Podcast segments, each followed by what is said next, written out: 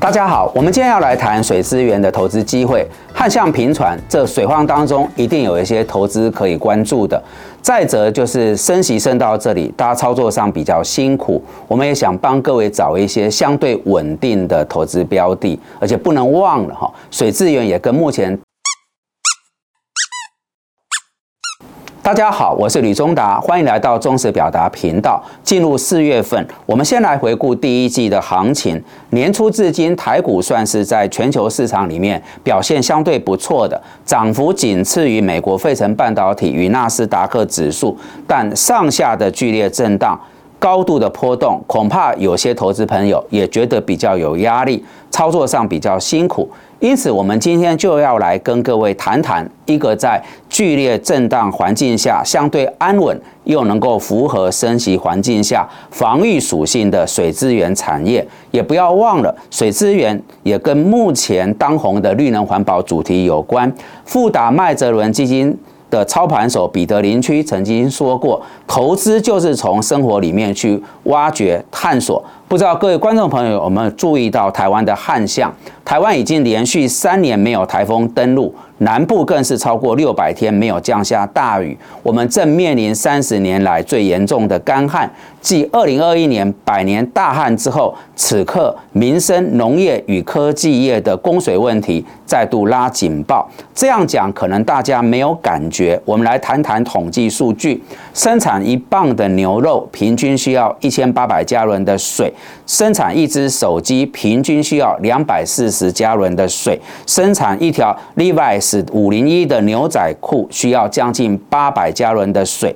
那么在投资标的方面，我们先来谈海水淡化。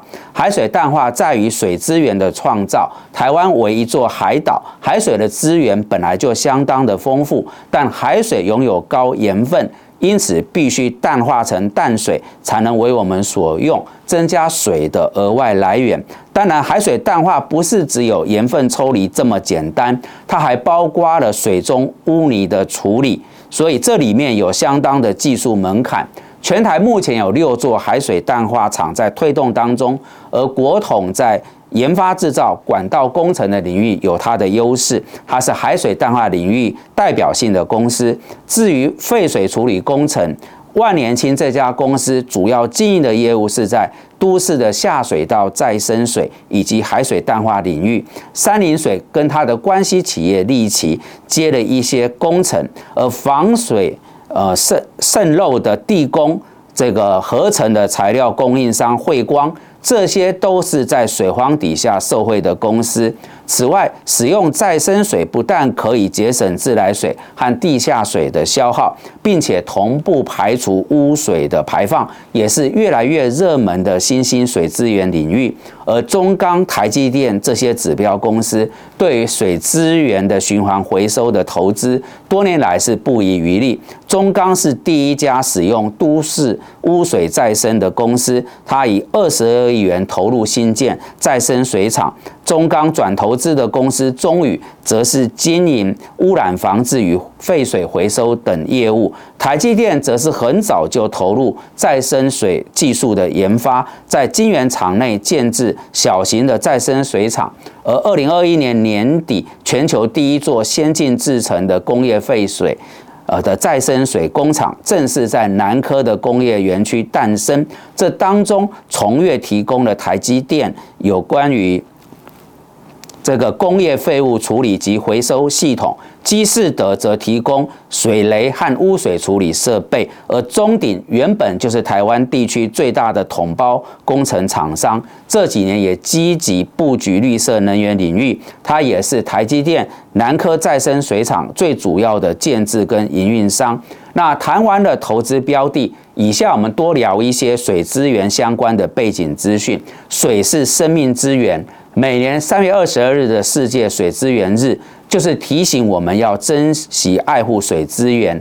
联合国世界气象组织在去年十二月二十九日发布首份的全球水资源状况报告，指出，目前全球估计有三十六亿人，每年至少有一个月面临供水不足的影响。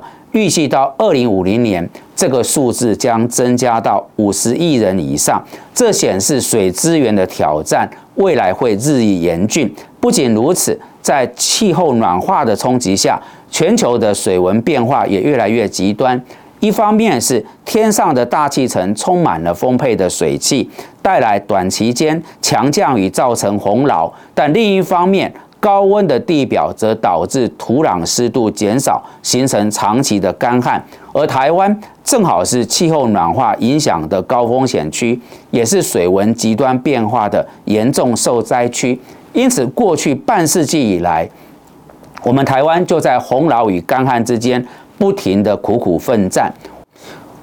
我们再谈得更为深入一些，台湾是全球半导体的重镇，我们的晶片产业在国际半导体市场拥有举足轻重的地位，它对台湾经济产值的贡献非常之大。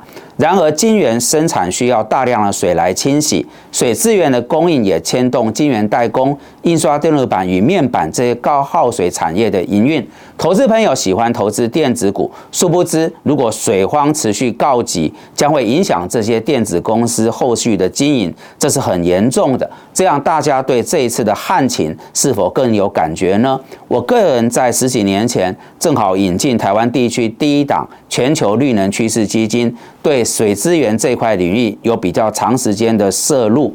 微软的创办人比尔盖茨曾经说过，气候技术投资领域在未来的回报率将有可能超越。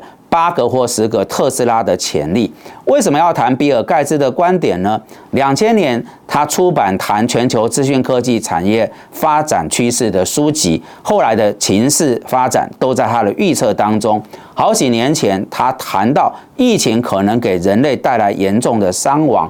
而后新冠疫情爆发，我想大家记忆犹新。如果想要把握这一次台湾缺水所带来的商机，或许可以从上述创造可用水资源的海水淡化、再生可用废污水处理。还有运水过程当中所造成水资源浪费的工程等几个方向切入。好的，以上是我们今天整个专题节目的内容。如果大家觉得这些讯息有助于判断跟操作，敬请帮忙按赞、订阅、分享跟开启小铃铛，谢谢大家。